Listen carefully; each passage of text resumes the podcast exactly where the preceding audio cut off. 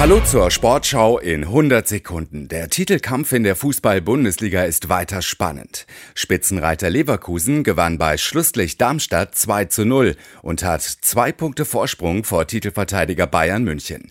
Die Bayern besiegten Gladbach 3 zu 1.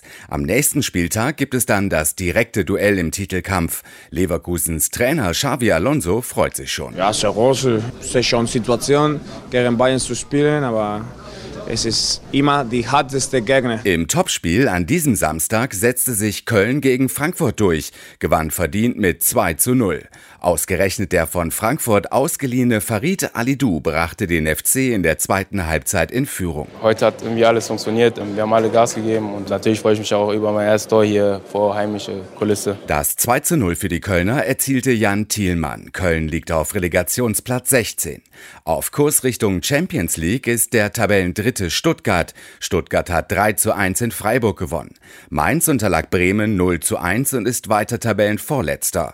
Außerdem trennten trennten sich Bochum und Augsburg 1 zu 1.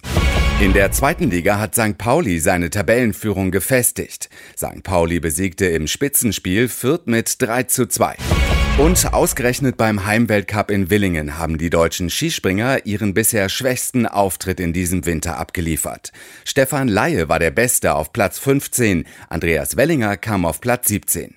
Den Sieg holte sich mit Schanzenrekord Johann André Vorfang aus Norwegen. Und das war die Sportschau in 100 Sekunden.